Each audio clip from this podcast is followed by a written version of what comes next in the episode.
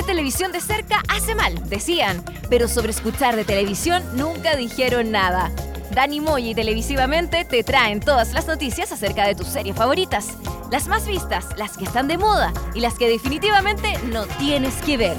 Las encuentras en este, el primer programa sobre series y televisión.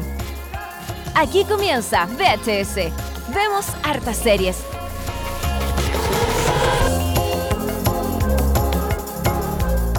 ¿Qué tal muchachos? Estamos comenzando una nueva edición de VHS luego de un capítulo anterior eh, dedicado netamente a las nominaciones de los Emmy. Hoy día retomamos y hablamos de series, hablamos de noticias, hablamos de eh, críticas, hablamos de todo en este capítulo número eh, 15. ¿Cuántos capítulos? Número llevan 15. ya? sí, 15 Número 15. de VHS. Vemos harta serie. ¿Qué tal el tele? ¿Cómo estás? Bien, estoy bien porque. Bien. Porque por fin parece que vamos a hablar de una serie que todo el mundo ve. Ya se acabó, ya finalizó su, mm, su temporada por Así es, Netflix. Hace poquito. Han llegado cartas, Dani. Han llegado telegramas. Postales. han llegado postales. Han Eh, llegado tarjetas navideñas ¿Cómo- Village. ¿Cómo se llaman estas con olor? con olor. Sí. Esquelas. Esquelas. Nos han esquelas. llegado esquelas escritas de la gente. Que dice, ¿por qué no hablan de la serie de Luis Miguel? Y por eso trajimos a una mujer para que hablara de esta serie. Trajimos a Christine Fitch. Oye, qué manchita tu comentario. Sí. Me trajeron porque soy la única que ha visto toda la serie. Ustedes no. No, yo Se no. quedaron atrás. No, sí, no. sí Está bien. Está bien. No, sí, está bien. Bueno, estoy contenta porque a mí la serie Luis Miguel me fascina. Así que este es mi programa favorito de este de mes. todo. De, de- de todos los, De todos los años. de todos los años. Así estaremos hablando de esta serie de Netflix que ha tenido mucha repercusión en Netflix. Netflix. Netflix. Netflix, Netflix eh, que ha tenido mucha repercusión mediática. Hay muchos periodistas que le encantan esta serie, no sé por qué. La comentan en Bienvenido, en, todos los Sí, matinales, hablan de la serie. Y buscan a la mamá en Argentina. Sí. Y, la y no es la mamá, es una señora X que estaba ahí sentada en la calle y dijeron que era la mamá y no era la mamá. Pero a todos les gusta esta serie de Luis Miguel que se estrenó hace un rato, se acabó hace poco, eh, estrenando capítulos todas las semanas. Y bueno, estaremos comentando de esta primera temporada de Luis Miguel que hasta ahora no ha confirmado una segunda temporada, pero, yo creo imagino que, va a haber. Yo creo que va a haber O segunda sea, yo creo que la única forma de que no haya como segunda temporada o que cueste una segunda temporada es que me imagino que están como tratando de coordinar eh, agenda con Diego Boneta, con el Sí. resto de los actores, que eso es lo que cuesta más, pero yo creo que la intención de Netflix y de la productora es que haya una segunda temporada y de Luis Miguel también. Sí, claramente. Hay muchas vidas de Luis Miguel para seguir explorando. Eh, Sí. Tendremos también eh, las noticias de Seriepolis.com, las noticias más relevantes. Estaremos hablando de eh, una línea de vinos de Handmaid's Tale. Es una cosa muy rara Qué esto. Sí, que tuvo harta eh, polémica. Polémica. Polémica porque el- pues, la, línea, la línea de la serie y el vino era como medio contradictorio, Ya, como claro. que hubo como una polémica y ahí lo vamos a estar Le comentando. vamos a estar comentando aquello también, la nueva serie del creador de Mr. Robot, eh, de un libro que se va a lanzar de los libros de, eh, perdón, de una serie basada en los libros de Jane Austen. Y que es un libro inconcluso. Va encima, entonces... Un libro que no tiene fin. Entonces, Oh. va, va a ser interesante ver si le van a dar fin a la- Claro. al libro a través de la serie. O va a quedar ahí O también. va a quedar ahí como... ¿Cómo un libro inconcluso? Como que quedó así como una página así como a medio escribir y, Es que- es y no que- tiene tapa de atrás. Es que Jane Austen murió. Y no Ah, terminó y no Y no, terminó, no el libro. Entonces nadie sabe cómo. Es como, la, y- es como, ¿cómo se llama esta iglesia en Barcelona? La Sagrada La Familia. Sagrada Familia, que no alcanzó a terminarla. O, o el santuario de la Virgen de, De- los que, también está aquí. incon- que está inconcluso. Está inconcluso. es lo mismo, es exactamente lo mismo. Sí. Y que nosotros tenemos que darle plata porque Sí, está inconcluso y claro. justamente siempre, siempre está. Nadie sabe qué más que hacer, por eso está inconcluso, nadie sabe Exacto, cómo y termina El eso. libro es exactamente lo mismo. Sí. Eso. Eh, también estaremos comentando una serie que se estrenó hace un par de semanas atrás en Netflix, que es de Channel 4. Yo dije, eh, es de Channel 4, hay que verla sí o sí, se llama Kiss Me First y eh, no es tan buena. Vamos a hablar No, de vamos, eh, se pegaron una, un tropezón. un tropezón, la gente de Channel 4, lamentablemente uno de mis canales favoritos. Y también en un recomendado tendremos Explain, esta serie documental de Netflix que mucha gente no la conoce, que pasa desapercibida, pero es muy buena, se la voy a recomendar el día de hoy. Perfecto. Yo no sé qué es Explain, así que Dani, espero ansioso. Pero te lo voy a explicar. Tu, explicación porque yo no tengo idea qué es. Partimos de inmediato porque hoy día tenemos solo música de Luis Miguel, la serie. Así que Christine Fischer, por favor, eh, presenta el primer tema del día de hoy. Qué maravilloso. Siempre quiero presentar una canción. Eh, vamos a escuchar, por supuesto, uno de los grandes éxitos de los inicios de Luis Miguel, La chica del bikini azul. En la, en la voz de Diego Boneta. Por supuesto, la voz de Diego, Ah. Diego Boneta. Esto, esta es la banda sonora de Luis Miguel, la serie, que estaremos comentando un ratito más. Esto es VHS, comenten nosotros desde el hashtag VHS. Vemos hartas series. Ya volvemos con más. bajo el sol, en la playa busco amor, debe haber un lugar para mí. El cielo que está con las aguas, luz y sale mi piel, baby, el calor sube.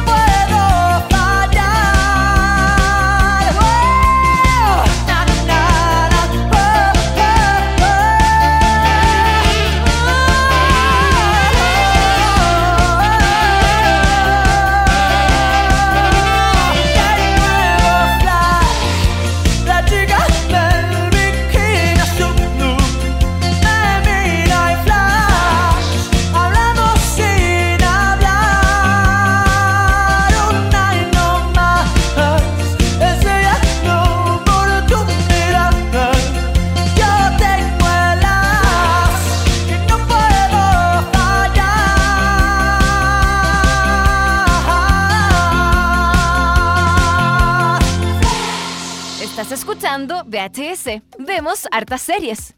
Eso era Luis Miguel con la chica No, del bikini No, azul. no, no, no es Luis Miguel. No. Eh, Es Diego Boneta. Diego, ¿Cómo Luis Miguel? Imitando Imitando Luis Miguel. Y es, Miguel. y es la chica del bikini azul, ¿Qué? no la de la mochila azul. No, Recuérdalo, claro. porque no se van a confundir en la casa, porque la, gente a veces. la la- mochila. Pero quizá ella tenía un bikini azul y combinaba con su mochila, Puede entonces ser, era la misma. Puede ser, pero eso no lo dice en la canción, así que lo podemos especular nomás. Sí, Pura- mera especulación. mera especulación. Eh, vamos con, no- con las noticias de seriepolis.com. Decíamos en los titulares que hablaremos de, y vamos a hablar ahora inmediatamente, no, no nada más de preámbulo, sobre una línea de vinos de The Handmaid's Tale, esta serie de Hulu que el año pasado se llevó todos los premios y que sigue nominada eh, este año a los premios Emmy y al parecer se va a llevar todo de nuevo, pero que ha causado mucha controversia. Esta semana la empresa de vinos en línea Lot 18 anunció una nueva asociación con MGM para lanzar tres nuevas botellas de vino inspiradas en el oscuro drama distópico de Hulu The Handmaid's Tale. Ay, hombre, pero qué maravilla. De- Después de firmar un acuerdo, Lot 18 ha desarrollado tres nuevos vinos estampados y con el retr- retrato de los tres personajes de la serie. Dos vinos tintos para The Fred y para Off Glen y uno blanco para Serena. Un manjar. Un manjar. Eso también es medio, es medio, puede ser un poquito racista, porque Serena es la eh, esposa del comandante Sí, Claro, y- que es la que se viste de azul. y se viste de azul y es como rubia. Que es como la chica del bikini azul, pero. Claro, Claro. y es como rubia, como viene como blanca. sí. Y eh, The Fred y Offlen son las, las criadas, que también es un vino tinto medio oscuro. Así como. Yo, yo creo que Por el color del vestido. yo creo que estáis Claro. viendo demasiado. el color del vestido, me acaba de cagar. Sí, tiene que Eh, ver con eh. Yo creo que es más por eso. Yo me fui en la volada medio racista, Sí. pero no, aquí no. sí, Yo creo bien. que. Porque son todas igual de blancas, según ya son todas paliduchas, pero bueno. Sí. El vino de Offred se describe como un pinot noir tan seductor que parece casi prohibido probarlo. Esto es como una de- definición Sí, de. la- la- como el mundo del vino. No, es, No, co- es como comercial de yogur, es como, no sé. Yo iba a decir otra cosa, pero ¿Ya?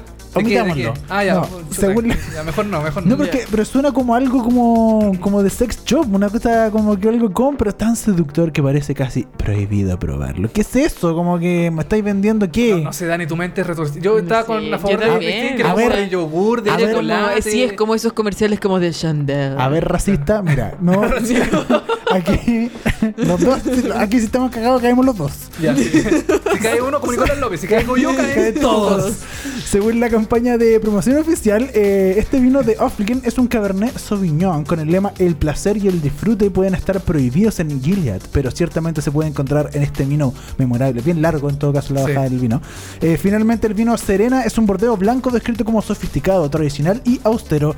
Los comentarios en redes sociales nos hicieron esperar, la gente no estaba tan de acuerdo con esto de lanzar de una serie, En o de esta serie en particular. En resumen, fue una idea de marketing horrible, de muy mal gusto, es poco decirlo, ya que eh, el vino basado en violación, el abuso, la opresión, los gobiernos totalitarios y la negación de los derechos de las mujeres, obviamente no ha sido ampliamente aceptado por el público. Le pusieron mucho, ¿no? Yo encontré que sí, le pusieron mucho, color. colors. Yo le pondría más colors. Yo le pondría un poquito más de color. O sea, color, sí. es, es merchandising, es cuento. De hecho, las Puede ser. botellas son bonitas. Sí, ¿no? es Como una que serie no- dramática. Todo es falso, es ficción chiquilla. No, esto no existe de verdad. O sea, si hay- Claro, como cálmense, o sea, no sé, pues en Game of Thrones también hay como violaciones y cuestiones, los gallos igual se visten de esas cosas Hay que se, incesto, de también sacaron- dragones. Creo que también sacaron una, una línea de vino ahora que lo mencionas de Game of Game of Thrones. Thrones, sí. de- de la- ¿Viste? de y, nadie, ya, y nadie dijo nada de eso porque filo. Eh, no está, no sé porque qué- va porque los dragones. Yo creo que aquí, aquí se eh, vieron tan de nuevo exagerando mucho. ¿Y qué pasó al final? MGM y Lot 18 se vieron obligados a retroceder.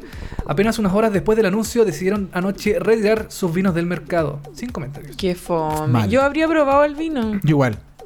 Me ve- gusta el se- vino. Quizás veía venía, súper con, bonito, venía yo con un poquito sabor a violación, ¿cachai? Un Ay, qué, ay, pero ¿por qué? Y el que vino, ¿cómo era? El que vino a Chile y no tomó vino, ¿a qué vino? ¿A qué Ah, vino? Claro. Exacto, Así, bien. algo así era, ¿no? Sí. O me gusta el vino también, porque el vino bueno. Porque el vino es bueno. Claro, Tito Fernández también va Sí. a entregar una línea exclusiva. Pero es discutible, no sé. Bueno, hay, hay gente que se ofendió y mejor dijeron, MGM dijo, para afuera. Mal, mal jugado hoy en Gian. Tenía que haber seguido para adelante con los Sí. Eh, seguimos con las noticias porque USA Network prepara Breer Patch, una nueva serie del mismo creador de Mr. Robot. Rosario Dawson fue confirmada para el, para el protagonismo, para el, el papel protagónico de Breer Patch, nuevo piloto de una serie dramática en USA Network. Según Eh, informa sí. Variety, el proyecto se basa en el libro homónimo de Ross Thomas y cuenta la historia de la investigadora Allegra Pickdeal, que va a interpretar, eh, es el personaje que va a interpretar Rosario Dawson, que trabaja en Washington DC para un senador joven y ambicioso. Cuando su hermano, su hermana, perdón, menor es asesinada por un ataque de coche bomba, Allegra regresa a su ciudad natal en Texas, lo que comienza como la búsqueda de un asesino se convierte en una excavación peligrosa del pasado que Allegra intenta esconder. Aunque algo medio Sharp Objects, ¿no? Sí, es que yo creo que hay muchas series de gente que regresa a su pueblo natal Y tiene un pasado oscuro. tiene un Sí. pasado oscuro, y hay misterio y cosas así medias extrañas. Es verdad. Es como que mm, no es novedoso, pero aquí lo llamativo es que el mismo creador de Mr. Robot, que es una serie que en USA Network es como la más. Le digo muy bien. La ha ido muy bien, es como una de las grandes series de la cadena junto con em, Suits, o The Sinner, por ejemplo. Mm. Son como las grandes series de la cadena y, mi- y van a confiar en Mr. Robot, eh, o sea, en el creador de Mr. Robot, creo yo. ¿Cómo se llama el, el creador? Tiene un nombre muy. Sam Smale. Sam Smale, eso. Exactamente. Muy particular. Eh, bueno, el nombre de Rosario Dawson puede ser asimilado a las series del universo Netflix y Marvel, Sí, pues, la polola de, de Daredevil. porque interpreta a la enfermera Claire Temple. Eh, Y ella apareció también, aparece en Jessica Jones, aparece en el Sí, Luke pues. Cage, aparece en Iron Fist, en Daredevil, como dices tú, y en The Defenders, no sé si aparecerá, pero... eh, Porque nadie vio de Defender porque es muy mala. nadie vio The No. Defenders, eh, pero mm, ella como que tiene un papel importante dentro de la serie en ese universo. Sí, bueno, el universo, porque como, como tú dices, eh, ella partió en, en Daredevil como la enfermera que, eh, que salva a Daredevil en los primeros capítulos y luego como que se enamoran y tiene una relación con Daredevil. Ya. Y luego su personaje fue eh, pasando a todas las otras series del universo Sí. de, de series de eh, Marvel y Netflix. Es interesante el papel de Ros- Rosario Dawson en... em, En Brave, eh, En, en, eh, Daredevil, o en la en nueva serie? Daredevil, pero eh, no, no sé cómo. me- no, no, bueno, me imagino que tiene tiempo para hacer, para hacer toda esta serie y Briar Patch eh, va a ser. Sí, va a puede ser, ser. Claro, bueno, eso yo Llamativo. creo que ya es una cosa así como de ella. como personal, como que no debería personal, meterme, sí, no debería ¿no? meterme ahí, ¿cierto? Oye, no, Sí. oye, yo también quiero dar un dato inútil que me gusta mucho a mí dar, datos. Yo que, ¿Ah? Me encantan las cosas encanta? inútiles. Sam Smale también está trabajando en una, en una serie en Amazon ¿Ya? que se llama Homecoming. Ah, sí, pues tienes toda que la está razón. protagonizada por Julia Roberts. Uh, Así que ahí un sí, buen manso, sácate un nombre. Ya, pero esto no es inútil. ¿No es inútil? No, no, dato inútil. Y además está trabajando en la nueva temporada de Mr. Robot que no se sabe cuándo va- se va a estrenar en algún momento. Yo creo que el, para el 2019. Yo creo que ahí va a llegar la nueva temporada de Mr. Robot. Pero eh, está con harta pega el creador Sam Smale porque ya tiene tres series. Y, ¿Viste? Él tiene tiempo. ¿Por qué, ¿por qué no te preguntan por qué él, si es que él tiene tiempo? Te preguntan si Rosario Dawson tiene Sí, tiempo. Está bien, es verdad. Qué machista. Ya. Sí. Ya, porque- Racismo, ¿Por qué? Porque tiene que hacer el machismo. aseo. ¿ah? Claro. Claro, claro, tiene que cuidar a los niños. Oye, Este, eh, este sí, programa está muy. Está muy eh, Nos hemos puesto muy sí, controversiales. muy igual, controversial, sí. sí, no puede ser. Oye, eh, les comentaba sobre esta obra inconclusa de Jane Austen, que, eh, que Jane Austen tiene todas esas novelas eh, muy de mamá, ¿o no? Sí, como orgullo y prejuicio. Como Orgullo Y ahora prejuicioso. Sí, Sense no. and Sensibility. Ya no, pero, o sea, a todas las mamás les gustan las. no- la- y aparte, los libros de Jane Austen como que vienen con las últimas noticias, A cosas la, los típicos sí, a libros. la libros. mamá le Igual. gusta Agatha Christie. También, también, También, sí. sí. Y bueno, una no- nueva obra de Jane Austen va a llegar a las pantallas. El canal británico ITV y PBS Masterpiece anunciaron la producción de una serie inspirada en Sanditon, el último e inacabado libro de la gran autora inglés, según informa Variety. Eh, la obra acompaña a Charlotte eh, Haywood, una joven inusual para su época que sale de su casa en el inter- del- de su casa en el interior para conocer la ciudad, una Carmela cualquiera, Claro. eh, de la ciudad de Sandington, conocida por eh, los beneficios del aire marítimo. Luego descubre que está rodeado de escándalos y personajes cautivantes, Oh. e incluso del encantador Sidney Parker. Uh. Desafortunadamente, Austin solo logró escribir los 11 primeros capítulos del libro antes de su muerte en 1817. Chan. Y el, Claro. libro, y el libro quedó ahí a medio hacer. Inconcluso, claro. po. No tuvo final, 11 capítulos igual es, es harto, ¿no? Deja, 11 capítulos serán eh, de un mismo libro, serán 11 libros separados. Yo creo que No, es de un mismo Sí, libro. el mismo libro. De haber quedado así como en, en- así a medio hacer un medio de una de una Claro. oración, así como esa canción, esa, si nos dejan, pum, se acabó. Claro, quizá en el libro así, así como, bueno, ejemplo. entonces el amor de mi vida es... Es y tan quedó. tan tan. Nadie sabe. Claro. Y- Sí, ¿o no? qué mal, burla- burlándonos de la muerte. Eh, bueno, para esta misión eh, de la... eh, eh, De la, eh, de la reimaginación de la del libro. reimaginación del libro, Claro. fue contratado el guionista Andrew Davis, responsable de la famosa adaptación de Orgullo y Prejuicio en formato de miniserie en 1995, que tuvo como Colin Firth como Mr. Darcy. Mr. Oh. Darcy. Eh, recordemos que también Orgullo y Prejuicio fue llegado al, al cine con... Sí, eh, con eh, Nicolás López. no. con Nicolás López. No, Papa Cuñán. con la actriz de el- Los Piratas del Caribe, que no Ah, recuerdo el nombre. Keira Knightley. Keira Knightley. Eh, además de la versión reciente de Guerra y Paz, también eh, de John Austin, hecha por BBC. La producción es de Tony Jordan eh, de Life on Mars y Belinda Campbell de EastEnders. Por ahora ningún nombre ha sido confirmado en el elenco y el rodaje de los ocho episodios de Sandington comenzará en septiembre. Septiembre. Septiembre. Septiembre, por favor. Por favor. Oye, eh, sí, mientras nosotros estemos ahí anunciando los Emmy de la esto se va a estar grabando una serie que, eh, bueno, tiene, tiene por lo menos eh, la adaptación, eh, perdón, Sí. el guionista de Andrew Davis, Sí. que ya participó en esta adaptación de Orgullo y Prejuicio, que es un libro de Jane Austen que fue llevado a la televisión y el cine, pero igual me parece raro de que, como que, ¿quién escribe como Jane Austen? O sea, cuesta, no sé, ¿cómo Claro. van a rescatar el espíritu? Como que aquí quizás va, debería participar como la fundación de, de chao, que siempre cuando los grandes como artistas se mueren tienen como una Sí, una fundación, fundación. que está a cargo de todos sus libros y todas Sí. sus obras. Como que va a ser raro esto. Pero a mí me da la atención si van a cerrar la historia. O sea, si este libro está inconcluso, me imagino que tendrá inicio y desarrollo, pero no tiene final. Entonces, Claro. ¿cómo, ¿cómo van a cerrar esta historia? ¿Lo, lo cerrará el guionista? Eh, ¿O dejará la historia inconclusa también como la misma eh, el mismo escrito? No sé. Claro, igual habría que ver un poco cómo es el libro, porque quizás hasta donde quedó tenga una manera de cerrarse o quizás, no sé, sea, Claro. sea Yo siento- suficiente como para un, para un final que sea más o menos lógico para Mm. alguien hacer, no Yo sé. igual siento que sería interesante que, por ejemplo, lo dejaron inconcluso, la serie. Chan. ¿Sí? ¿O Como, no? como el final de Sopranos, así que llegan todos como a la cafetería y se va negro y ahí queda la serie. ¿Qué? queda. Así es. el Yo no final sé de como ya. Así como, ah, ¿y qué pasó? Y aparecen los créditos al final y todo eso. Chan. Puede ser, puede ser. Sí, eh, puede ser. Como una serie inconclusa que no tiene final. No sé, porque a lo mejor, eh, según la versión del guionista, no, no le gusta a mucha gente, porque claro, no es la misma autora. Pero yo creo que si este gallo, eh, Andrew David, hizo mm, Orgullo y Prejuicio y también en La Guerra la Paz, ya como que cacha más o menos el tono de la, El- de- sí, del- de la escritora, creo yo, no sé. Sí. No, yo creo que igual. Ahora, ¿por qué no pusieron una mujer ahí a adaptar los, li- los libros de Jane Ah, Austen? ahora te pones feminista. Ah, ya. pues, ya. Pero yo creo que igual es súper posible que lo hagan. O sea, muchas veces han hecho series basadas en libros que después continúan en la serie y no hay más libros. Exacto. Como por ejemplo Big Little Lies. Claro, también Claro. pasa con Pretty Liars, ponte tú, hay un montón de libros, pero la serie como que tomó otro camino, ¿cachai? No Exacto. partió con los personajes O Game of originales, pero... Thrones también. Game of Thrones, eh, The Handmaid's Tale pasa eso, También, ¿no? También, pues, también. porque la, la primera temporada es, Es es el todo el final, libro, es, sí. todo el, es el único libro que hay, ¿cierto? Claro. La segunda Creo- no creo está. que sí. No, la segunda es totalmente creación de los guionistas. Claro, Tú 30 la- Reasons Why también pasó. 13 Sí, Reasons Why también, debe toda la sí, sí. razón. Siempre pasa. Pero siempre están apoyados del eh, escritor o de la escritora en este Sí, caso. Acá en este es caso verdad. no. El No se espíritu puede. de Jane Austen va a estar presente. El no, el, el- la su muerte lo impedirá. Su muerte se pelea. O de un material la van a contactar una, Sí. una vidente y la va a decir, Toda la razón. Y va a decir, esto sigue así. Sí, puede, no sé, no, estúpida idea. Bueno, y a continuación eh, nos vamos a eh, un recomendado que yo quiero traer porque me parece muy interesante decirlo porque no mucha gente lo conoce. Tú, de hecho, Ya, eso fue la semana pasada, chiquillo, de verdad. Recomendado, recomendado. eh, estamos hablando de Explain. Explain, ¿qué es? Explain, Explain, explain, ex- es avión. ex- Ex, avión. Una ex avión. ¿Ya? Explain es una serie documental de eh, en Netflix que se Ya. estrenó en, eh, marzo, si no me equivoco. O no, Ya. mayo, perdón, se estrenó en mayo. Y eh, básicamente es una asociación que hizo Netflix con Vox, que es Vox Media o Vox en general, más de alguno quizás de ustedes o de la gente que nos está escuchando en su casa alguna vez vio un video de Vox en Facebook o en Instagram. Yo vi un grupo musical llamado Vox, que era como un grupo musical De pop, de, sí. de pop, eh, con, De, de un... eh, el hijo de un diputado, de un sí. senador de la UDI. Sí, perdón, no. ese, ese era mi, mi aporte, perdón. Dije nomás.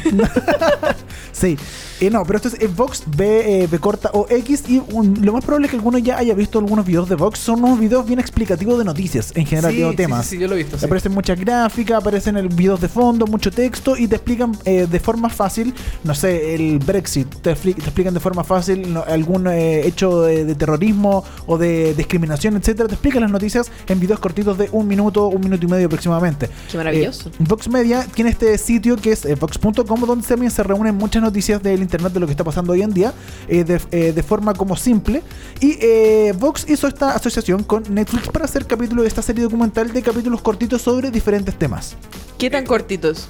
Eh, 14 minutos 15 minutos aproximadamente Ya. Y en español se llama En pocas palabras. en pocas palabras Se En llama pocas palabras. En español para la gente como nosotros, los, los latinos. ¡Latino! Los sudacas. que explicamos en, en español. entonces por ¿Te ejemplo? ¡Latino! que se grita como de Tito el Bambino, no, no lo latino Perdón, Dani, estamos, No, no. estamos haciendo mierda tu- no, sección, sí, no, pero- la- nadie va a querer ver Explain ahora ¿eh? Entonces, eh, en esta primera temporada, al menos de Explain, eh, todos los capítulos se estrenan en, semanalmente. Los días. ah, no, no, no es algo que se, que se estrena como Netflix, no, que ya- es no, semanal. Es Ya. semanal. Eh, tiene eh, contemplados para esta primera temporada 20 capítulos. Hasta ahora van en el capítulo eh, 9. Se estrena todos los días miércoles eh, a través de Netflix un nuevo capítulo. Hay temas interesantes como, por ejemplo, la monogamia, el, el ADN, el K-pop. El K. ¿Cómo funciona el K-pop? ¿De onda, onda, de dónde? Latino. ¡Latino! Oye, aquí estoy viendo un, un capítulo que es como un signo de exclamación. Sí. Y, la descripción Sí. es abusa de los signos de exclamación e interrogación. mí Yo creo, me salió eso. yo creo que es uno de los capítulos más que los estrenaron eh, el miércoles pasado, o sea, dos semanas ¿Ya? atrás. Sí. Eh, yo creo que uno de los capítulos más interesantes, por lo menos el que me ha gustado más. Ya. Que básicamente te explica eh, por qué la gente ocupa el signo de interrogación y de dónde viene el signo signo de interrogación. Yo no sabía, ponte tú, que en los años eh, 70 o 60 hubo un escritor que quiso meter más signos de interrogación. ¿En serio? Entonces puso, perdón, de exclamación.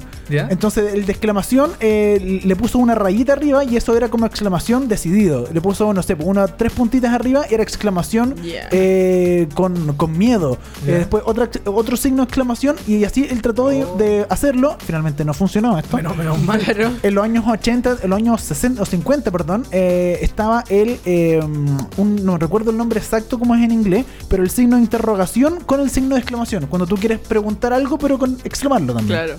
Ya. Que, que eh, en términos, uno puede escribir el signo de interrogación y exclamación, pero él quería juntarlo a un solo signo, ¿cachai? Y ese signo, eh, no recuerdo cómo se llama, venía en las eh, en las máquinas de escribir. Fue Perfecto. tan famoso en su momento que eh, lo empezaron a ocupar en la publicidad, lo pusieron a ocupar en distintos libros y venían lo- las máquinas de escribir con este signo por si tú querías exclamar algo y preguntarlo al mismo tiempo, ¿cachai? Qué interesante. Entonces, y te explica dónde, eh, eh, también eh, cuándo nació el signo de exclamación, quién fue el creador del signo de exclamación y que, por ejemplo, también se explica en este capítulo que las mujeres son más propensas a ocupar el signo de exclamación que los hombres, porque Ya. tratan de reforzar su idea poniéndole un signo de exclamación para que la gente las tome un poco más en cuenta. Oh. Mm. Esta- esto estadísticamente hablando, no es como... Qué machista, Dani. Claro, no es que lo dijiste tú. Esto lo No, no, esto está estadísticamente de verdad está con eh, estudios todo el asunto. Eh, son capítulos donde eh, básicamente se muestran imágenes y entrevistas a distinta gente. Tiene mucha gráfica y eh, tiene un narrador que va cambiando capítulo a capítulo. Por ejemplo, está eh, Nick. eh, Carter. ¿No conocen otra Nick? El Nick de eh, Big Mouth. ¿Cómo se llama? Ah, Nick Kroll? Nick Kroll. Nick Kroll, él es el locutor de uno de los capítulos. Entre. Hay muchos locutores. Cada capítulo tiene. eh, cada capítulo, como te digo, es un tema. Dura 15 minutos aproximadamente eh, el capítulo. Y siento que funciona muy bien. Te explica cosas de forma fácil. Por ejemplo, hay, hay un capítulo donde te explican la bolsa. La bolsa de valores de Sí, todo el el mundo. mercado de valores, estoy El mercado de valores. Y te explican cuándo nació, cómo funciona, que es básicamente especulación. Hablan economistas, habla la gente. eh, es muy práctico. Ah, por eso era que estaba diciendo que estaba ahí estudiando la bolsa de valores. El otro día le pregunto, ¿qué estáis haciendo? No, estudiando sobre la No, bolsa de valores. aprendiendo sobre la bolsa. Aprendiendo sobre la bolsa. Sí. Ya, pero ¿qué es eso? Y claro, esto, y- igual es curioso porque son como cosas que uno no- normalmente no Sí, se po. pregunta o quizás alguna vez lo preguntó así como, oye, ¿de dónde vendrá esto? Exacto. Son puras como temas como. eh, Sí, acá, acá hay uno terrible y se llama ¿Por qué no funcionan las dietas? Sí, también lo vi anoche. Súper útil. Es muy bueno. ¿Por qué, no funcionan las dietas? La criptomoneda, como dices tú. Puros La- temas como no tan típicos, ¿cachai? Sí, y que la- son sí. analizados y explicados de forma fácil para que uno lo entienda en 15 minutos. A prueba de tonto. A prueba de tonto, sí. Perfecto. Mira, es como la versión audiovisual de los, los libros esos for Dummies. Puede ser, Puede claro. ser. Claro. Sí, me está entretenido. Se ve entretenido. Es muy entretenido. Explain tiene su primera temporada, como le- les dije, lleva el capítulo 9, se estrena todos los días miércoles y van a llegar eh, eh, hasta los 20 capítulos en esta primera temporada de Explain, esta, me- esta asociación que hizo Netflix con Vox Media. Oye, pensé que era Vox con B larga y era Vox con B corta. Es como. Con B corta, sí. Con B corta, sí. Pensé que era Vox con B larga. Ah, no. No, una estupidez. de verdad. Estupidez de mi parte. Eh, vamos con música.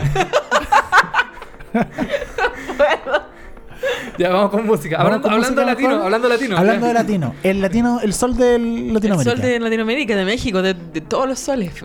Eh, Sol. ¿Puedo presentar yo el tema de nuevo? Por favor, te, te estoy ayudando el espacio, no sé si cachaste. Ay, ay, qué maravilloso. Te estoy dando hasta rato. No, el es que no, espacio. tampoco me quiero subir por el chorro, sino, No, sino en mi lugar. Vamos con la Ya, canción. la, la canción, eh, esta canción sale en un momento decisivo para la gente que ha visto la serie de Luis Miguel. Eh, como saben, Luis Miguel busca a su mamá por todas partes Mm. y descubrimos que la inspiración detrás de esta canción es justamente su mamá. No es una polola, tengo No, todo excepto a ti. Es No. ¿En justamente serio? Ah, es la mamá. es la mamá. Oh. Tengo La mamá. todo excepto a ti. Luis Miguel, en la voz de Diego Boneta, salió en el capítulo 11, me parece, de la primera temporada, el capítulo Marcela.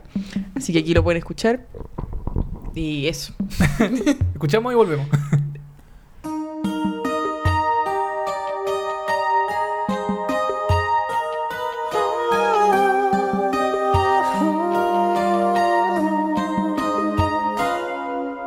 Se ve que no te voy.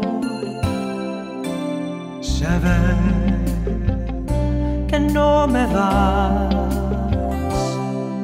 Se ve que en realidad solo me quieres como un amigo más, como algo de siempre ya ves. Equivoqué, creí que era feliz. Pensaba que yo lo tenía todo, tantos amigos, caprichos, amores locos. Tengo todo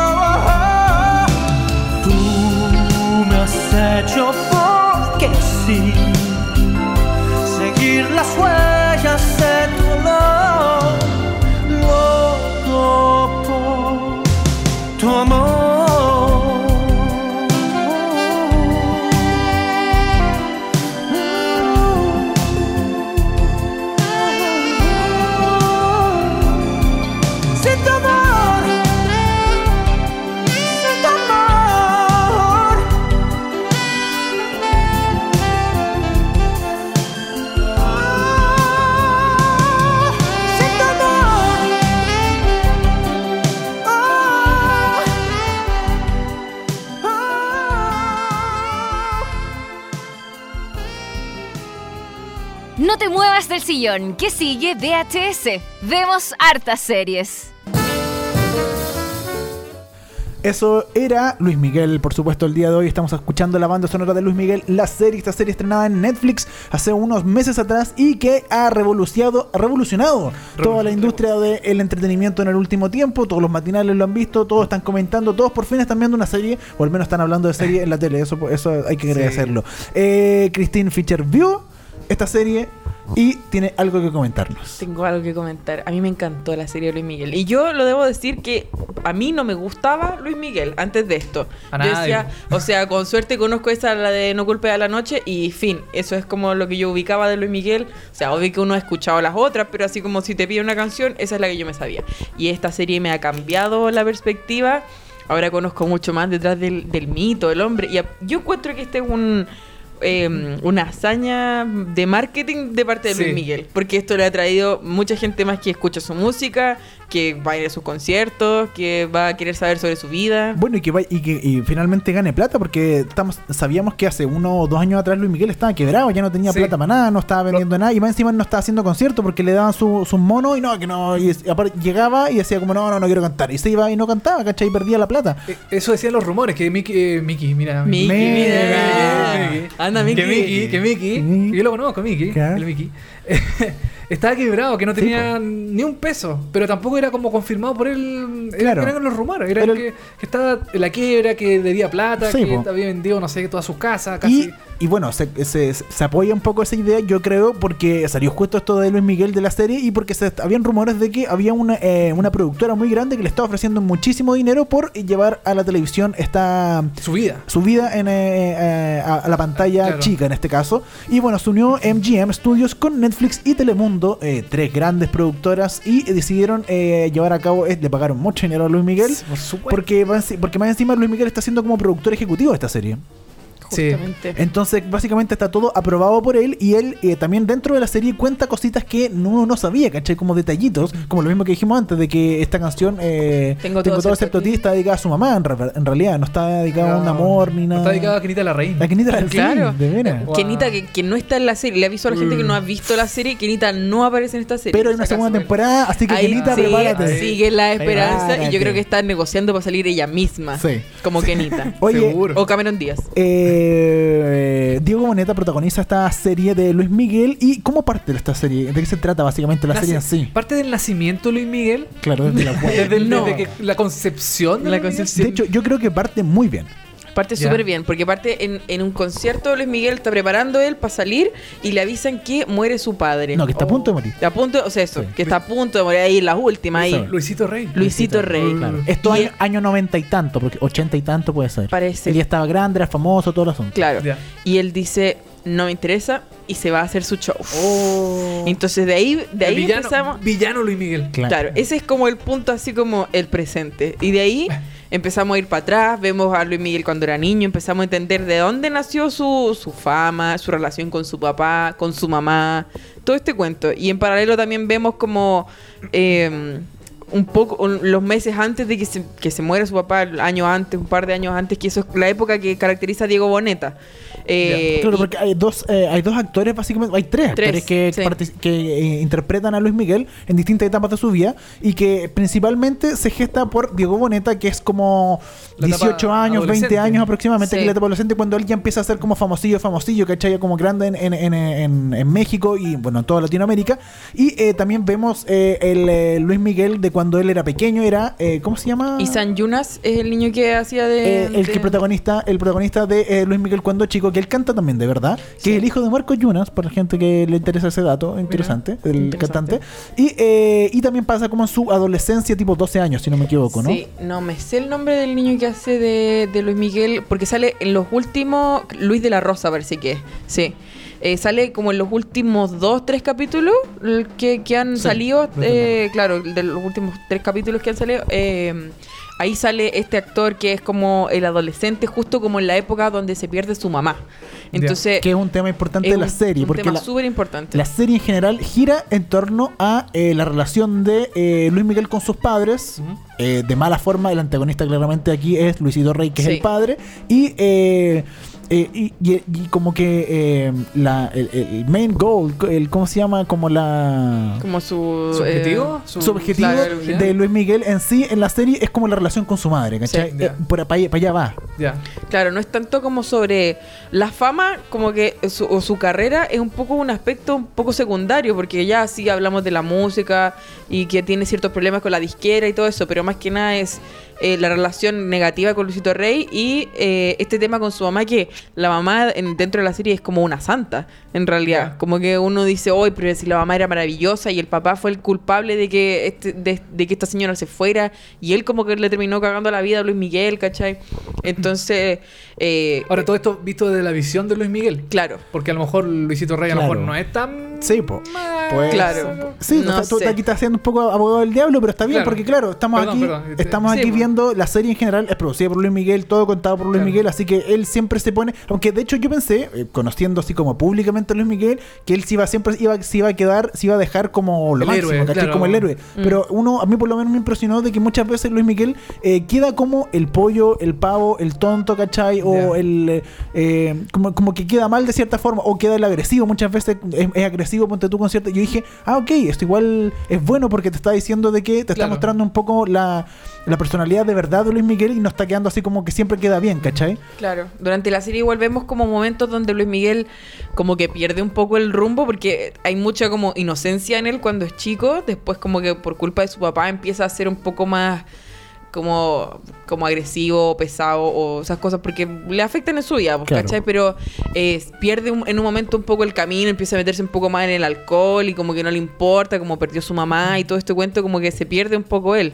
Eh, pero, pero entendemos que hay una razón detrás, entonces quizás es- esto sirve como para decir, ok, Luis Miguel no es, no es así como pesado porque sí, sino que porque ha vivido todo razón. esto, ¿cachai? Una justificación de Claro. Eh, lo notable es que en el primer capítulo eh, Luis Miguel, Luis Miguel de verdad aparece, hace un cameo en el primer capítulo de ¿en Luis? Miguel, eh, Sí. cuando eh, dentro de esta eh, una escena están haciendo el lanzamiento de eh, Cuando calienta el sol, Sí, el videoclip que lo hicieron en, un, en una discoteca, ¿cachai? etcétera, y hay mucha gente como mirando la pantalla, ahí aparece Luis Miguel, eh, El- de verdad. mismo. Es como medio segundo, sí, Sí, tienen que estar súper Es atentos. un cameo muy rápido donde él aparece mirando la pantalla y donde ellos están eh, mostrando el video de eh, Cuando calienta el sol, que también aquí un esfuerzo de producción notable porque lo hicieron con Diego Boneta. Diego Boneta al final Sí. hicieron el mismo video de Cuando calienta el sol con Luis Miguel, igualito, pero con Diego Boneta actuándolo, Y ¿cachai? de hecho, eh, Luis Miguel cuando lo vio, Diego Boneta cuenta en una entrevista que cuando lo vio Luis Miguel no sabía que era Diego Boneta. Boneta. Claro, No le dio cuenta pensó que era él. Claro, dijo como, pero si este soy yo, este no, esto no está grabado nuevo, pues si este soy yo. Y el otro, no, si esto es nuevo, y no sé qué, es, es la caracterización. Está curado. Estaba borracho como siempre, Luis Como Miguel, siempre. y drogado.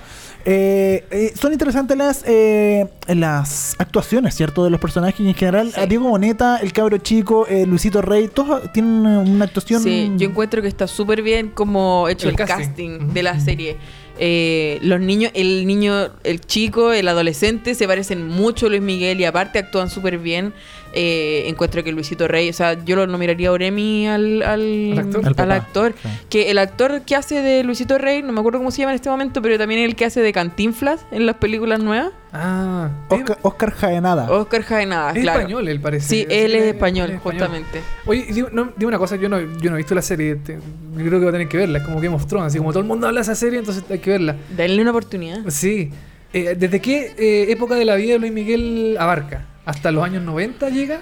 Mm, O to- o- o sea, n- hasta ahora no. Es más que nada centrado en los 80, como con la historia de Diego Boneta. Y, y lo otro es cuando Luis Miguel tiene como 10 años, por ahí. como los 70, Claro, ¿no? los Sí. 70, por ahí. O sea, en algún Em, momento podríamos ver a Luis Miguel eh, actual, por ejemplo, representado Sí. por un actor. Sí. De hecho, yo creo que de eso se va a tratar más que nada la segunda temporada, porque falta todo eso desde los 90 hasta la actualidad. Y Claro. bueno, Kenita, su, Claro. su, su No, matrimonio, la relación con Mariah Mariah Carey, claro, su claro. hija. Porque aparte de los 90, o sea, van a- me imagino que van a llegar hasta antes que saliera la serie, que cuando estuvo todo este problema económico, donde se fue la Ah. cresta, donde estuvo a punto de quebrar o estuvo quebrado, ¿cachai? Puede ser, ¿eh? Entonces, Puede ser que muestre su visión de lo que... Sí, bueno, esto no es un documental, esto es una serie ficcional. Claro. o sea, Sí. No hay que tomarlo como tal, así, oh, Luis Miguel, qué Claro. sé yo. Eh, Pero es interesante cómo se cuenta, cómo se Sí, cuenta no. todo y cómo, cómo funciona. Eh, son 12 capítulos, eh, ya están arriba los 12 capítulos en, de Ne- Netflix, así que usted los puede ver completamente. Eh, ¿cómo, ¿Qué nota le pones tú a esta serie? Yo a esta serie, así como de un, del 1 al 7. ¿Sí? Del 1 al 7 yo le pongo un 6. Pero porque seis, me así. gusta. Ah, Pero ya. A, a mí me gusta mucho. Ah, pero yo pensé que le ponían como 7. No es tan bueno. O sea, Pero- es buena, no, pero- no es tan bueno. A ver, porque, porque hay Es otras cosas moda. mejores. Es más moda que. Obvio que sí, a ratos es un poco larga, puede ser. De- Tú puedes decir así como, ya, esto igual se puede haber hecho en menos. Pero como es la vida de él, tú decís como.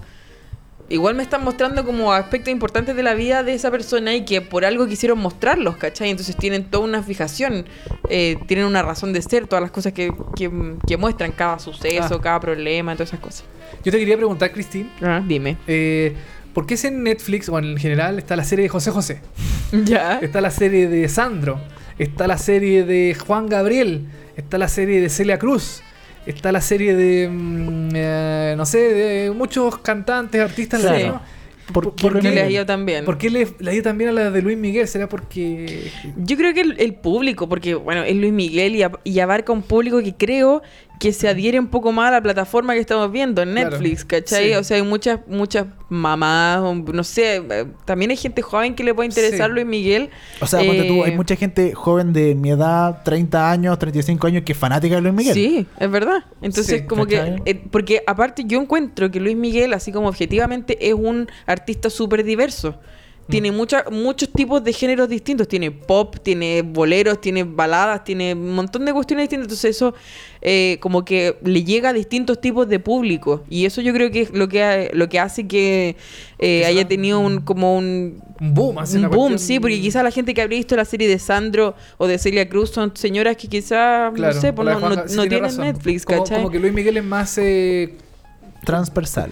¿Puede transversal ser? y más contemporáneo también, como contemporáneo, más, como sí, más de nuestros tiempos. Sí, aparte que, que tiene un- esa cosa como de la cultura pop, que, Sí. que, que la gente es como que es medio enigmático. Claro, y, y su relación también con actrices, como Sí. que también uno se relaciona al tiro de que ay, estuvo con Mariah Carey, estuvo con esto, estuvo con- tocó en tal festival, to- eh, ¿cachai? Entonces es algo que uno más ya ha tenido conoce. escándalos, ya ha Sí, tenido claro. cuentos, entonces como que tú decís, Sí. yo quiero saber más de este personaje que es De tan vida, como claro. especial, pues sí. Sí, tienes razón. Yo creo que ahí, ahí va un poco más el éxito de, de Luis Miguel. Oye, y como dato dentro de la serie aparece un chileno. ¿En serio? Sí, po. ¿Quién? ¿Quién? A ver. Armando Manzanero. Ah. ¿Él es el que hace, ¿él es chileno? No, po, el personaje de Armando Manzanero, po. Ah, ya, pero Ah, él pensé que el actor era chileno. No, no. Pero no, pues el Armando, Armando Manzanero es chileno. Sí, pues, Pero eh, aparece dentro de la serie, dentro de la historia. Sí, Sí, dentro po. de la historia no aparece Armando Sí, pues, Manzanero porque, como tal. eh, porque bueno, Ah. como, como los fanáticos sabrán, eh, Luis Miguel tiene un disco que se llama Romances, que después vino Mis Romances, todos los romances y los que Mucho- siguieron. Pero eran boleros eh, donde, o sea, él como Sí, que po. rehacía las canciones típicas, Claro. eh, donde había muchas canciones de Armando Manzanero y él fue el productor de, de esos discos. Sí. Entonces, claro, hay muchos personajes así que aparecen. Está Yuri, está Lucerito, está, bueno, Armando Manzanero justamente. Y, eh, y como que uno empieza a Como que encontrar... es bien pop la serie. Sí, po. uno empieza a encontrar Sí. como personajes ahí entre medio y empieza y aparte tiene esa cosa que a mí me gusta, que veo un capítulo y veo que pasa algo y después lo busco en Google a ver si es que de verdad Ah, pasó, si pasó eso de verdad. o cómo era, cómo era la gente, si es que de verdad se parecía, no sé, pues, A, a mí me pasa eso con Narco. Buscaba, por ejemplo, explo- explosiones de aviones. Que cuando explotaron aviones Ah, dije, ay. ¿cuándo pasó eso? Ah, ¿Y pasó de verdad? Y, pasó de ¿Verdad? Porque dice, chuta, qué terrible. Y acá, Sí. claro, lo de Luis Miguel no es tan terrible, pero, Pero igual uno busca como información. Como cosa que uno no, sabe Sí, toda la vida, entonces después dice, oye, esto de verdad pasó. Oh, sí Claro, pasó de claro. verdad. O sea, por ejemplo, yo después de que vi en la serie, le comenté a mi mamá que Luis Miguel no era mexicano, mi mamá no tenía idea. Claro, Mucha gente no sabe. No es ¿Y mexicano. dónde? Es de, es de Puerto? Rico. no, nació en Puerto Rico. Ah, ¿en serio? Sí. Oh, impactado. Y como que su papá mintió para decir que era mexicano porque para que, Para que se por, por el éxito en. México y toda la cuestión. Y después salió eso a la luz y él se, analizó- se nacionalizó mexicano. Mexicano español. Mexicano, no, es mexicano. Español. ¿Sí? Sí, tiene, Ah, nacionalidad Español. español. porque su mamá era española y él también vivió. No, su, su mamá es italiana. Su mamá pap- italiana, su papá es es español. Ya. La, Ah, mamá es, la mamá es italiana y vivió muchos años en Argentina. Entonces, de- ¿Cachai la multiculturalidad? Demasiado, Puerto Rico, sí, México, España, eh, Italia, Italia. Sí, de hecho Luis Miguel en muchas partes de la serie viaja a Italia a ver a la familia de su mamá y él habla italiano y de hecho yo no sabía, pero participó en el Festival de San Remo y ganó una canción con una, de sus Una canción. canciones, ¿En sí. serio? Mish. Tampoco sabía que se había ganado un Grammy por cantar con China Easton. Mira. Cacha todo lo que uno aprende. Imagínate. Luis Miguel cantó con Frank Sinatra también. Sí, Sí, parece también. Es verdad. O sea, y ay, también sale en una parte que él intenta hacer un dúo con, con Michael Jackson. Ah, sí, po. Dúo que Ya. no le funciona. Ah, pero por culpa de su papá. Por culpa de su papá. Mira qué mal. ¿Cachai? Ya la voy a tener que ver, ya me, Sí. me tincó Sí, mucho. sí, me sí, tincó es bueno, mucho, me sí, tincó de verdad mucho que sí. la serie. Oye, así que eh, un 6, nota. Sí, yo le doy un 6. Recomendada Luis Miguel la serie en Netflix para que usted pueda ver los hoy 12 capítulos que están arriba en esta plataforma online. Incluso, Tres- incluso trece, si no le gustan. Claro. Sí, eso me gustó a mí, Cristín, porque a ti no, no eres A mí no me gusta. No eres No. fanática de Luis Miguel, pero te gustó la historia. Sí, y no, y ahora, o sea, yo no puedo dejar de escuchar en Spotify. Tengo una lista de, de Luis Miguel y todo, Ah, porque. e- ese es otro dato, que como que Spotify como que subió todas las, las canciones de Luis Miguel Sí, y subieron así un nivel pero increíble, así como Sí. que son muy muy escuchadas. O sea, está cortando como loco ahora Luis Miguel, pues, claramente. por y creo que ya fijó con conciertos para este año, el próximo año en Chile y en Latinoamérica. Parece, así que sí. ya fijó una gira, le va a ir espectacular. Eh, a continuación, antes de eh, terminar el capítulo de hoy, vamos a hablar del estreno de una serie que se estrenó por Channel 4 este año. Se estrenó el 2 de abril eh, de este año por Channel 4 y que hace pocas semanas llegó a Netflix completamente. Estamos hablando de Kiss Me First, esta serie de ciencia ficción muy al estilo Black Mirror, que Sí. en un momento prometió mucho. Uno decía, oye, está, se viene la nueva serie de ciencia ficción de Channel 4, pero finalmente No- no cumplió tanto. No, esto y es llamativo porque la serie es eh, creada por el mismo eh, responsable de eh, Skins, que es una de las tremendas series serie. británicas que se transmitió por eh, E4, que es como la señal juvenil de Channel 4. Y que le fue muy bien porque Skins es como una visión súper mm, cruda de la, de la De la juventud. Drogas, sexo, eh, Oh. copete. Oh. eh, Básicamente un día cualquiera. Claro. Y fue como un boom esa serie, fue súper, tuvo como siete temporadas y eh, ahora el mismo creador hizo esta nueva serie basada como en, eh, en realidad virtual, eh, gente real. Expliquemos un poco de qué se Sí, trata la explique- serie. Porque yo no, Sí, no tú he visto, visto esta ya. Sí. Kiss Me First se trata sobre Leila, que es una niña que se le ¿Como muere. la de Miguelo? Leila, Leila, Leila, Leila, claro. que eh, se le muere su mamá en el primer capítulo y ella vive solamente con su mamá en una Claro, casa. una eh, casa típica de Londres. eh, clase media baja, por claro, decir, sí. en eh, Londres. Y eh, ella queda sola en esta casa y su mamá no le deja tanto dinero, entonces ella tiene que ponerse a trabajar en un café, empieza a buscar pega inmediatamente. Y además ella es fanática de un juego que se llama eh, Asuna. Asana. Asana, perdón, Asana. Asana. Asuna no. Asana. Osuna. Os- Osuna, Osuna, Osuna, claro. sí. Asana, que es como un planeta ficticio, que básicamente es realidad virtual, donde la gente ah, mete a su computador, se pone unos lentes de realidad virtual, eh, se pone unos guantes y se mete en este mundo donde puede ser lo que uno quiera, básicamente. Claro. Y uno pelea con gente y o si quieres no puedes no, no, no pelea, puedes hacer lo que tú quieras en este mundo. Es, como un mundo fantástico. Claro, es como un mundo fantástico, es como, es como muy eh, League of Legends, ponte tú, o todos estos juegos en línea que se juegan. Eh, y la cosa es que ella entra a este juego y en un momento se encuentra con un grupo de gente que la invita a un nuevo eh, lugar que se llama Red Pill. Que es como una laguna donde se junta gente eh, ina- de, de inadaptados, ¿cachai? Claro. Gente que no quiere ser parte del juego oficial y que no quiere pelear, ni construir casas, ni cuestión. No, ellos simplemente quieren estar ahí para conversar y para disfrutar de este mundo eh, de ficción virtual. ¿cachai? Y dentro de este grupo hay un eh, uno de los chicos que es el, antego- ah, el antagonista de esta historia, Claro. ¿Quién- Se llama, se llama, eh, Adrian. Adrian, Adrian. que es básicamente es como una especie de hacker o de constructor de todo este mundo, entonces él puede cambiar cosas en el juego. Puede crear, eh, no sé, po, una ballena dentro del juego, puede hacer que eh, un día llueva, puede hacer cualquier cosa, lo que él quiera, lo puede hacer dentro del juego porque tiene unas habilidades eh, especiales en términos de hacker, ¿cachai? Como de programación. Y eh, resulta que eh, esta chica empieza de a poco a conocer al resto del grupo y eh, empiezan a pasar cosas un poco, por no tirar spoiler, como cuestionables de este personaje. Y sobre todo Leila Claro. empieza a cuestionar porque no confía mucho en este personaje que es eh, Adrian. Todos confían adem- en demasiado en Adrian y le confían, le cuentan su historia, eh, lo que le pasa, porque todos básicamente los que están ahí son inadaptados, que tienen problemas con su papá, con la droga, eh, de, de abuso sexual, ¿cachai? Etcétera. Y eh, todos se van como a, a- a- a relajar a este mundo, cuentan Claro. sus cosas y Adrian como que se aprovecha un poco de eh, las cosas que le cuentan, de esta confianza que genera con toda esta gente y Leila siempre desconfía, entonces lo empieza a investigar. Claro. Y así se empieza a desarrollar la historia, pero ahí yo creo que vamos a los primeros problemas de esta serie, porque uno no encuentra cuando eh, va a contar esta historia como, ya, pero ¿para dónde va? ¿Caché? Como Claro, específicamente, claro. porque está el- este personaje que es Adrian, que no sabemos bien quién es exactamente, y empieza a hacer como cosas malas con el resto de los participantes, pero pero como que cuesta, como que falta un poco más de la historia, yo siento. Como que falta un poco más de, eh, de información de los personajes de por qué hacen las cosas, porque las cosas simplemente pasan. Claro, no, no hay como una historia. eh, no hay como un, como un eh, ¿cómo se llama? Como un backstory. Claro. No hay una- un motivo, una motivación de por qué los personajes hacen lo que hacen dentro de este videojuego. Claro. Eh, lo, lo- lo entretenido de la serie es que mezcla como realidad virtual, eh, animación, con eh, gente real. Claro, porque cuando entran en este mundo de red virtual es netamente animación. Netamente animación y está muy bien hecha. Sí. Eso sí, está muy bien hecha la, la animación. A mí me sorprendió el nivel de, de- de calidad de la, de la animación que está muy, muy, muy bien. Eh, pero claro, el problema es la historia. Es como el, el- el- a lo mejor quieren abarcar mucho en poco tiempo, que son seis, son seis episodios nomás. Sí, son solo seis episodios. Entonces a lo mejor por eso avanzan rápido, rápido, rápido. Claro. Sí, y hay un montón de cosas, claro, que no cuentan, quizás por eso. Puede ser, puede ser. Eh, amigo, uno de los problemas también que me. lo- de hecho, lo escribí en una columna en Seribuli. Es que el personaje principal, eh, Leila, eh, es muy poco carismática la actriz. Ya. que es muy parca, no tiene muy. no tiene muchas expresiones en, en su Sí. forma de ser. No sé si eso es porque el personaje es así, tampoco me queda claro. o si el, la actriz es muy mala. A mí, a mí, a mí me, me- me pasó eso, pero siento que funciona. O sea, a mí me gusta, pero lo que no me gusta es que el personaje principal parte de una forma y cambia demasiado Sí, en, en- un capítulo, ¿cachai? En un capítulo, en dos capítulos, el personaje que, que parte como una niña muy inocente, que no cacha nada de la vida, que como casi nunca ha dado un beso, nunca ha hecho ni una cuestión, ya el segundo capítulo o el tercer capítulo ya está... eh, en pelota. en pelota amenazando a otra persona, ¿cachai? Que lo va a Sí. matar, que va a hacer. Mm. Entonces, como que, ¿cómo cambió tan rápido? No, Claro. eso Quizás le, quizá le faltaron un par de capítulos Puede para ser. desarrollarse mejor. Puede ser, puede ser que sí. Puede ser. Sí, también otro de las cosas eh, llamativas es que eh, dentro de este grupo eh, ella conoce a una mujer que se llama eh, Mania, que es una mujer eh, que tiene... Todos los que están ahí tienen algunos problemas. Claro. Pero, pero ella como que se, eh, Leila se, se obsesiona mucho con Mania, como que tiene mucha...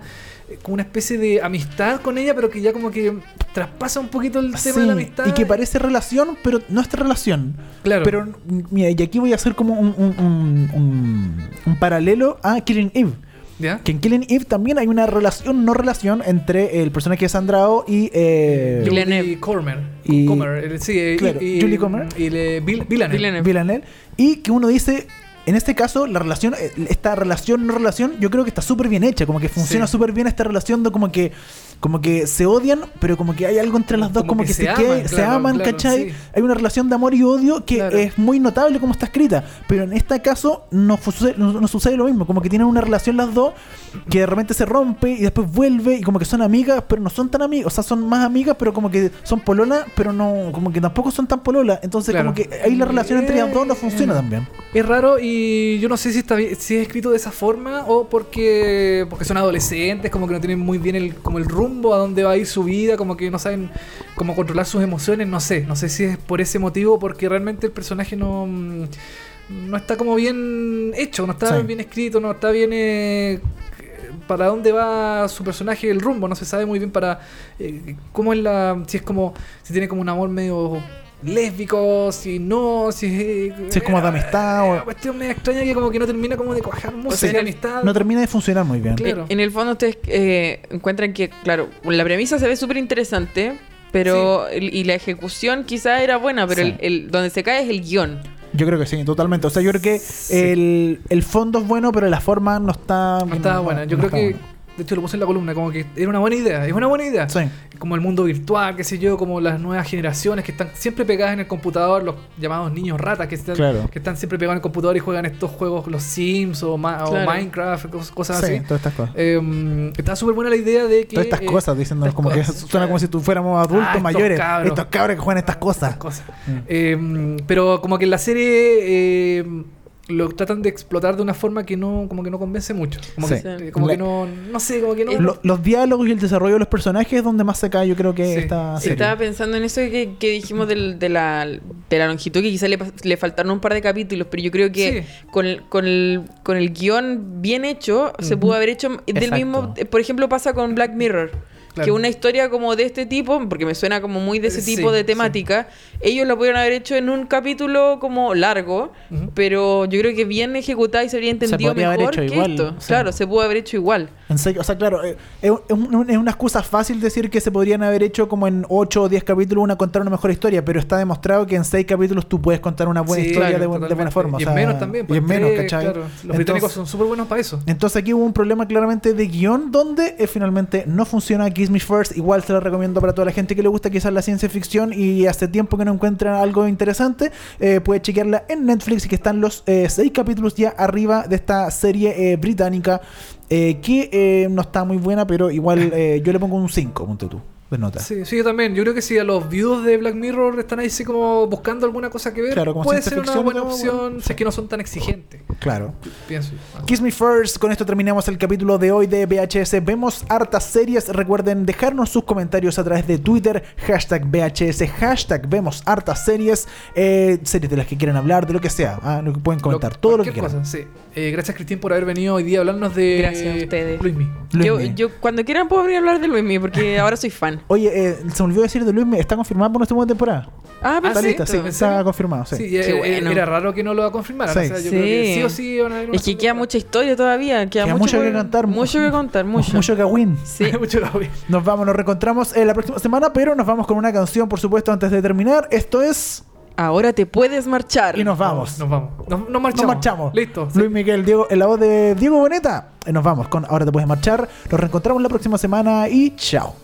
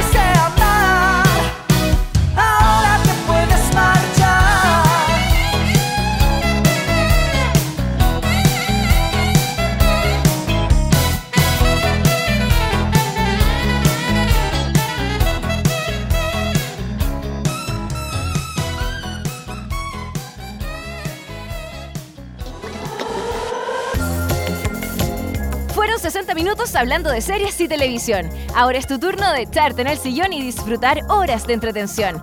Y si te quedaste corto de datos, tranquilo, que pronto vuelven Dani Moya y televisivamente con más noticias, comentarios y recomendaciones de las mejores series.